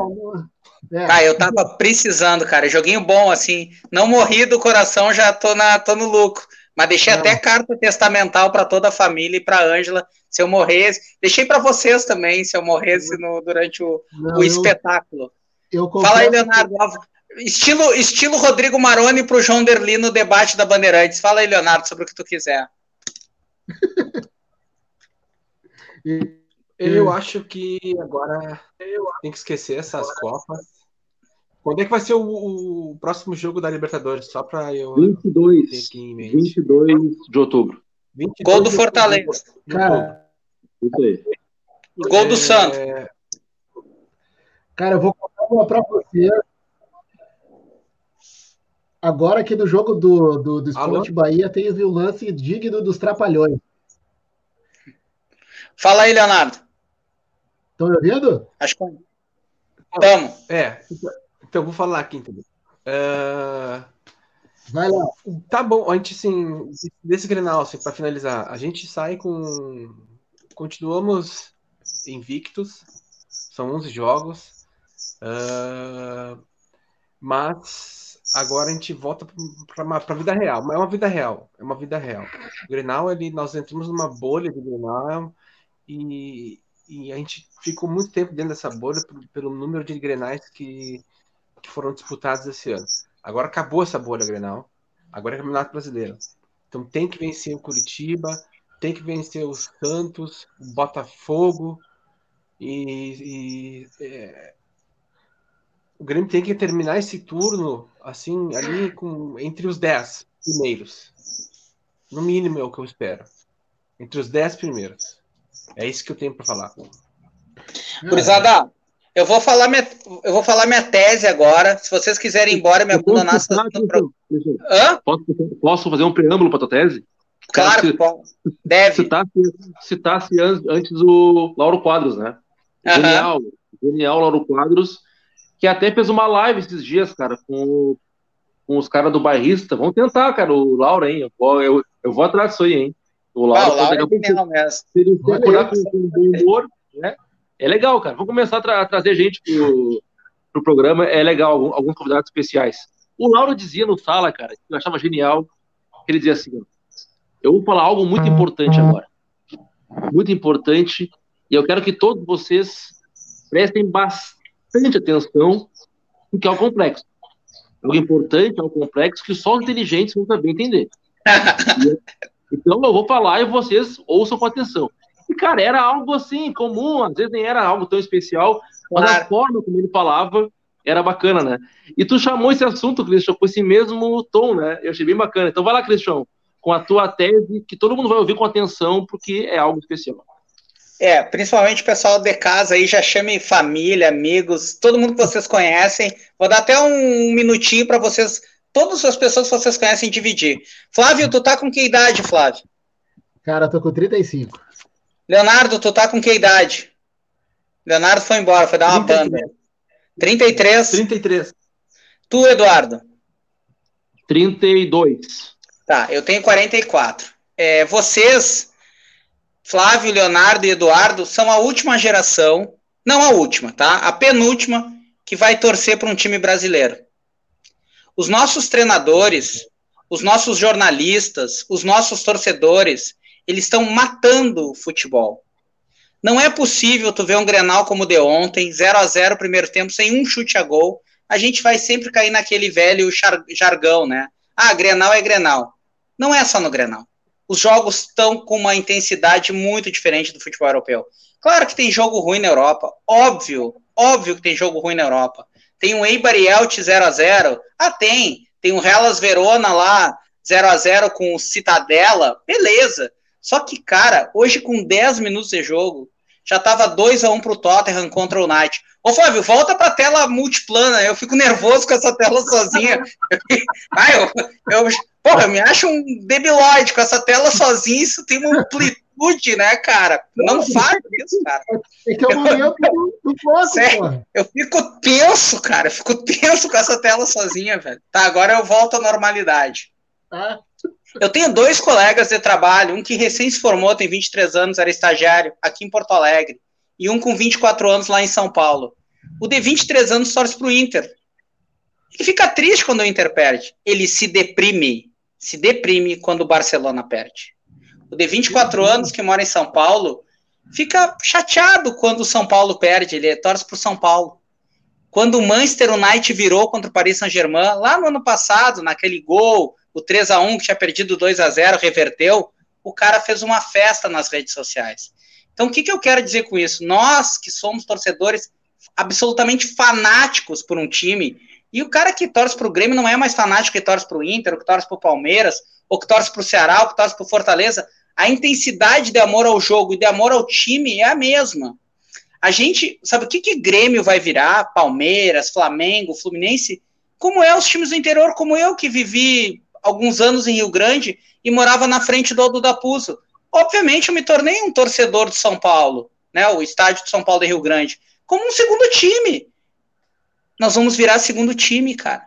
Se a gente não transformar o futebol brasileiro em algo que as pessoas Pô, hoje, ah, o Liverpool tomou sete, que fiasco. O Manchester United tomou seis do Tottenham em casa, que fiasco. Mas amanhã ou depois o Liverpool tá goleando, o Manchester United tá goleando de novo, entendeu? Porque a intensidade do jogo é completamente diferente, cara. É completamente diferente. E tu vai ver um West Ham em Aston Villa é diferente. E tu vai ver um, um Marcelo Lyon que teve hoje, eu não vi o jogo, é diferente a gente está matando o futebol brasileiro porque a gente está ficando nessa coisa do resultadismo, resultadismo, resultadismo, resultadismo. É inconcebível que um Grenal tenha aquele nível. Sabe, ontem me pareceu que Grêmio e Inter assinavam 0 a 0 com cinco minutos de jogo, cara. Com cinco minutos de jogo. E a gente vem para cá, em vez de pedir futebol, a gente pede resultado. A galera que está em casa quer resultado acima de tudo o treinador quer resultado acima de tudo, o jogador quer resultado acima de tudo. E a gente está acabando com a beleza do futebol. A gente que viveu os anos 90, que tinham vários esquadrões, e nos anos do... na primeira década dos anos 2000 teve bons times, cada vez mais a gente não está conseguindo enxergar bons times. E aí o que, que os clubes fazem? Eles se endividam cada vez mais para trazer veterano, aumentam a, a dívida, tem que vender cada vez mais jovem, mais rápido os jogadores para a Europa, e aí o cara não é nem que ele vá se ele chega lá maturado, ele vai desabrochar na Europa. Sem falar os que a gente nem viu, como vou citar um aqui que eu já citei antes, é o Davi Luiz, que a gente nem viu passar por nenhum clube brasileiro, o Hulk, que a gente não viu, o Martinelli saiu direto do Ituano para jogar no Arsenal. Claro que, claro que isso acontecia também há 20, 30 anos. Óbvio que acontecia. O futebol não, não, também tem casos de pouco público, de jogos ruins, não é isso. Só que assim, ó, jo jogos ruins não estão virando exceção no futebol brasileiro, estão virando regra. Exceção é quando a gente tem um jogo bom. Então, e isso que vai atrair o gurizão, cara. Por mais doente que tu seja e faça isso com teu filho, com teu sobrinho, hoje tem outras coisas. Na nossa época não tinha esse, esse universo de tecnologias, de outras coisas. E, e vamos falar seriamente, né? Tu não via esporte na televisão eu, como sou mais velho aqui, tu viu um jogo que era na Bandeirantes às 10 da manhã do campeonato italiano. Numa época que o campeonato italiano tinha 13 estrangeiros por time. Os jogos eram bons, óbvio, mas não eram nem, nem perto do nível dos nossos aqui. Tu podia ter um Maradona, um Gullit, um, um, um Mataus, mas enfim, tu via pouco. Hoje, cara, tem um cardápio para essa gurizada. Eles vêm Barcelona, Real Madrid, Manchester United, Paris Saint-Germain, Napoli, Juventus toda hora, toda hora, toda hora, toda hora. E isso, aí eles vão comparar com Flamengo e com o Botafogo e Fluminense hoje de manhã, que foi até um jogo bom dentro do, do normal. Cara vai torcer para quem, cara? O cara vai, não é nem torcer, vai preferir olhar qual jogo. Então eu acho que tem, assim, ó, eu, eu, eu tô começando a ficar em dúvida se a gente não tá acabando com o futebol nesse nível de é, como é que eu vou dizer? Eu já estou me alongando, tá? Eu já estou me perdendo. Mas assim, nesse nível de intensidade que eu, o Eduardo, o Leonardo e o Flávio temos pelo Grêmio, sabe? Como é que tu, Flávio, vai conquistar o teu sobrinho de dois anos para ele ser um, um, torcedor fanático do Grêmio como tu é? Eu, Sim. eu tenho uma sobrinha de sete, como é que eu vou fazer isso, cara? Eu já não sei, eu já, eu já começo a colocar em questionamento se a gente vai conseguir passar essa loucura para eles. Só queria devagar e trocar. Ah, uma coisa que me chama a atenção, gurizada, duas coisas rapidinhas. Quando eu era adolescente, não precisava ir os 11 jogadores para dentro da área num escanteio contra. Sempre ficava Sim. dois ou três para puxar o contra-ataque. Não, hoje tu põe os 11 dentro da área. O ponta virou ajudante de lateral, cara. A gente não tem mais o contra-ataque nas costas, a gente vê mais o PP na linha de fundo defendendo que na linha de fundo atacando, cara. E, esse não é o futebol que eu quero ver, cara. Não sei vocês. Não, fa faz muito sentido, assim, faz muito sentido. Uh, ontem, por exemplo, acabado, terminado o Grenal, que foi um jogo de fato bah, sofrível e que pese o resultado, uh, eu fui, inventei de assistir Bragantino e Corinthians. Velho, pelada de solteiro contra a casa. Jogo horroroso, bah, terrível. E não satisfeito de ter visto um jogo ruim, ainda fui inventar de ver Cuiabá e Cruzeiro. eu, eu, não, eu não sei se eu estava cumprindo alguma penitência em alguma coisa assim e tal, mas olha, terrível. Cara, ô, Flávio, terrível. Ô, Flávio, ô, Flávio, ô, Flávio, qual foi o tweet que tu fez, cara? Tu fez um tweet, né? Sobre, sobre Corinthians e Bragantino. Eu sou fã dos teus tweets, cara. Fala que eu sou aí. É, não, e, e, bem lembrado, Edu, eu coloquei no Twitter até uma pérola da, da Ana Thaís Matos, que o pessoal adora malhar na rede social, eu acho que ela comenta super bem, gosto muito dela, assim. E ela disse assim, no jogo Corinthians e Bragantino, que parecia que tinha alguma coisa atrapalhando os jogadores, e essa coisa era a bola. para te ver o nível do jogo. A hora que ela largou aquilo, eu gargalhava aqui em casa. Mas ao mesmo tempo eu ficava pensando, porra, que jogo de merda, sabe?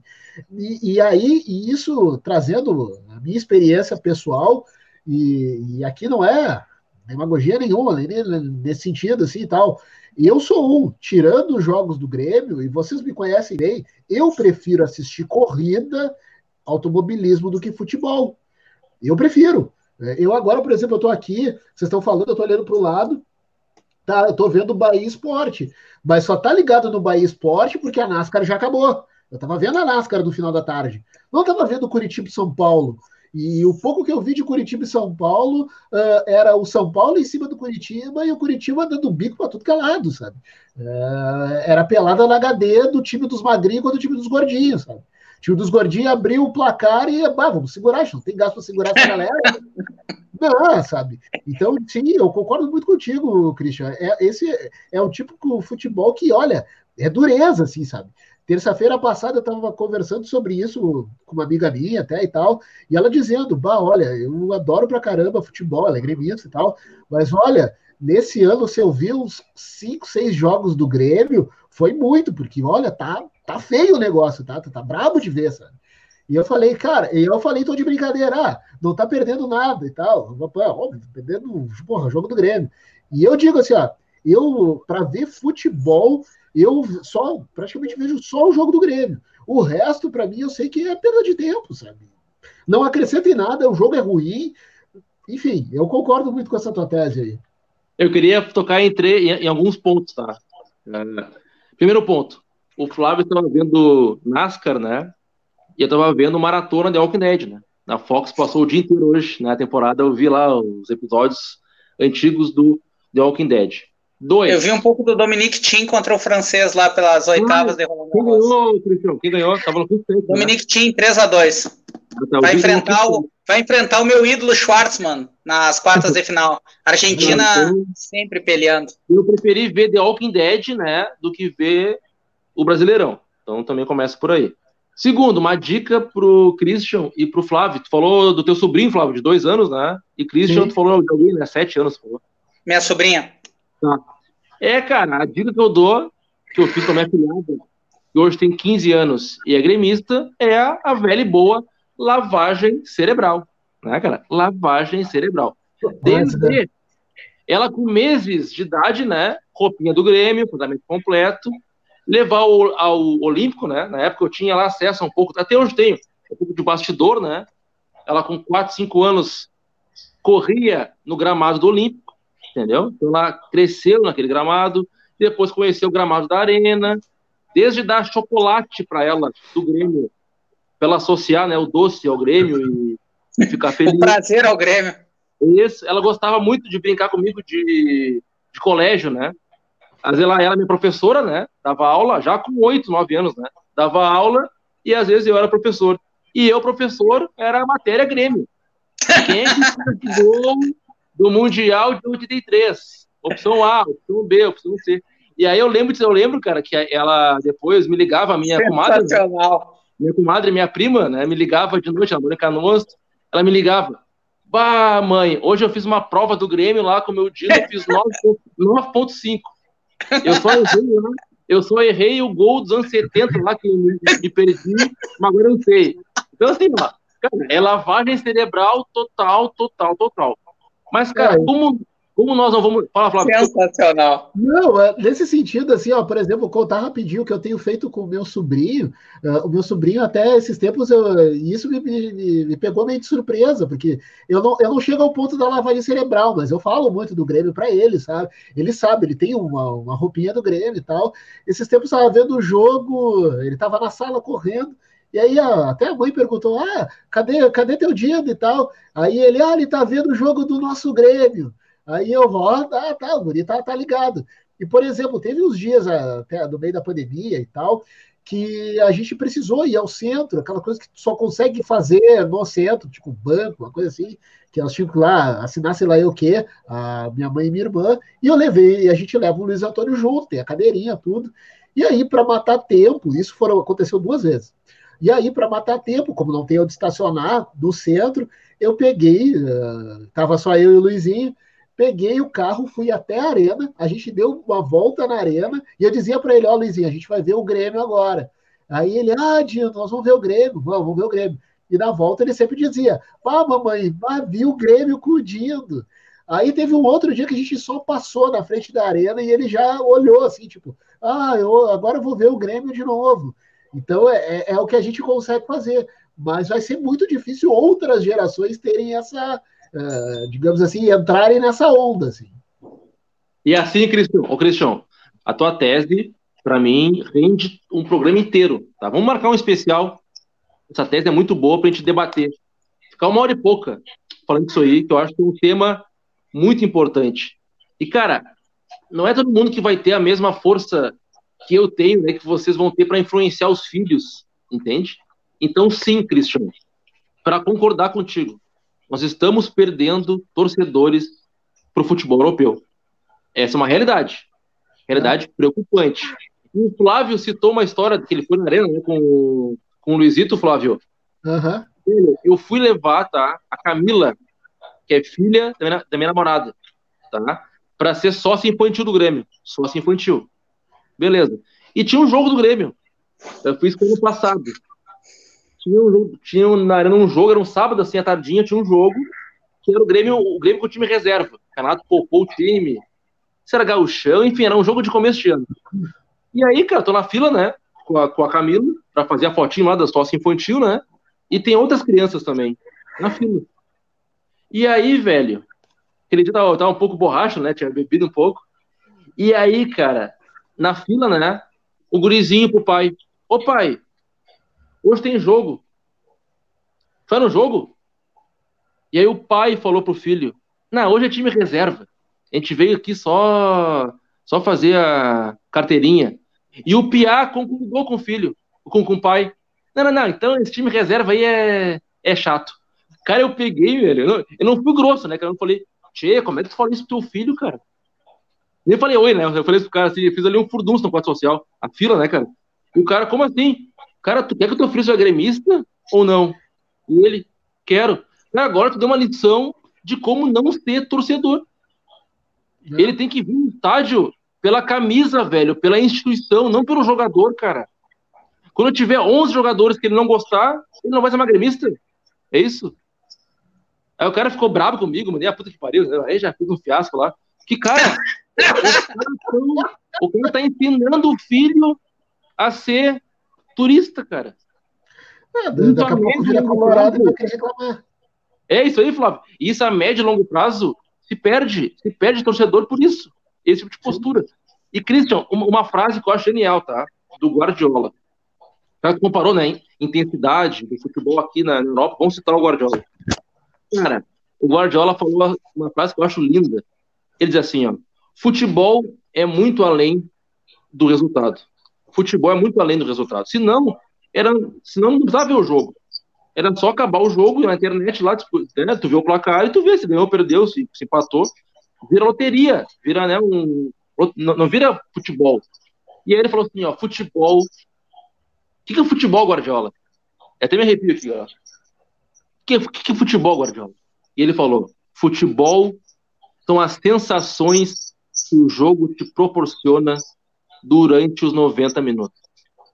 E se tu for comparar as sensações que tu tem vendo o futebol brasileiro, excetuando o Grêmio, obviamente, que tem o nosso componente emocional, né? Eu falei do Grêmio ontem. Mas se tu for ver friamente o futebol brasileiro e comparar com o europeu, é outro esporte. Se fala muito, né? Que o futebol é o, é mesmo jogo em todo mundo. Mentira! Na Europa, nas principais ligas, é outro esporte que eles praticam. É muito melhor tu ver uma, uma Bundesliga, uma Premier League, um espanhol do que ver os jogos normais do Brasileirão. E eu vou, Cristian, concordar contigo, tá? E trazer um outro, um outro componente, tá? Para aumentar a tua preocupação. Me desculpa. Porque, cara, fora isso, nós temos os pais, né? Os pais abobados, como esse aí que eu citei, né? Se estiver vendo, tomara que tenha mudado, né, rapaz? O cara, pegou, o cara ensina o filho a ser turista e não temos os marketings dos clubes.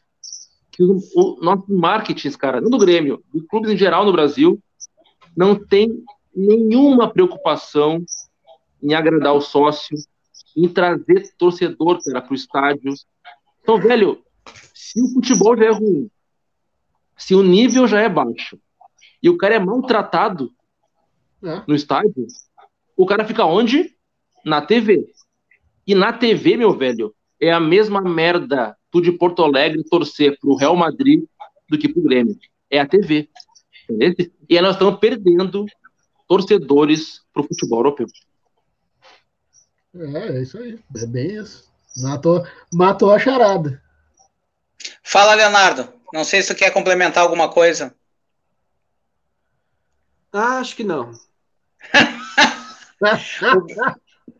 Galera, uma hora e trinta aqui, não sei se exagerei e tal, e depois eu quero falar mais sobre isso também, porque parece às vezes o, o, o, o argumento fica meio inconsistente em determinado momento, porque o, fana, o, o, o Eduardo falou, né? O fanatismo por um time ele ultrapassa a qualidade dos jogadores e tudo isso, mas é que é que para ele nascer tem que ter alguns componentes, né, cara? Eu conheço cara que é fanático pelo time, eu acho que o Jerônimo aqui, meu primo, e eu acho que o pai dele nem curte futebol, entendeu? Em algum momento deu esse start no Jerônimo de ser fanático pelo Grêmio. Isso acontece, como tem pai que é fanático e filho não gosta de futebol. E ok, isso é um direito da criança, óbvio, né? Ninguém tá aqui querendo que o cara seja que nem nós, um doente por um time de futebol. O problema é que os caras estão ficando doentes, mas não por Grêmio Internacional, né, cara? E sim pelos times lá de fora. Então o cara tem isso nele, a doença futebol. Só que ele, em vez de ter a doença Grêmio e Inter, ele tem a doença Barcelona, Real Madrid e tal. Que é uma coisa que os, os torcedores de time do interior, que são torcedores mesmo, também sofrem com a dupla Grenal, né? O cara que é de Pelotas e de Caxias tem lá a faixa. Odiamos a dupla Grenal exatamente por isso. O cara torce pro Caxias e pro Juventude e acha uma merda que o vizinho dele torce pro, pro Grêmio e pro Inter. Eu não acho contrário, o cara pode torcer, torcer para quem ele quiser, entendeu, gurizada? Para quem ele quiser.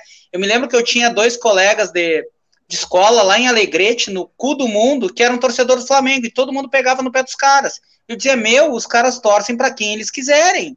Eles não são obrigados para torcer para Grêmio e Inter. Para com isso, com esse bairrismo. O que eu penso é que o cara pode torcer para quem ele quiser Entendeu? Não é essa a questão. Mas se ele tem a doença futebol, a gente tem que estimular que ele seja gremista ou colorado.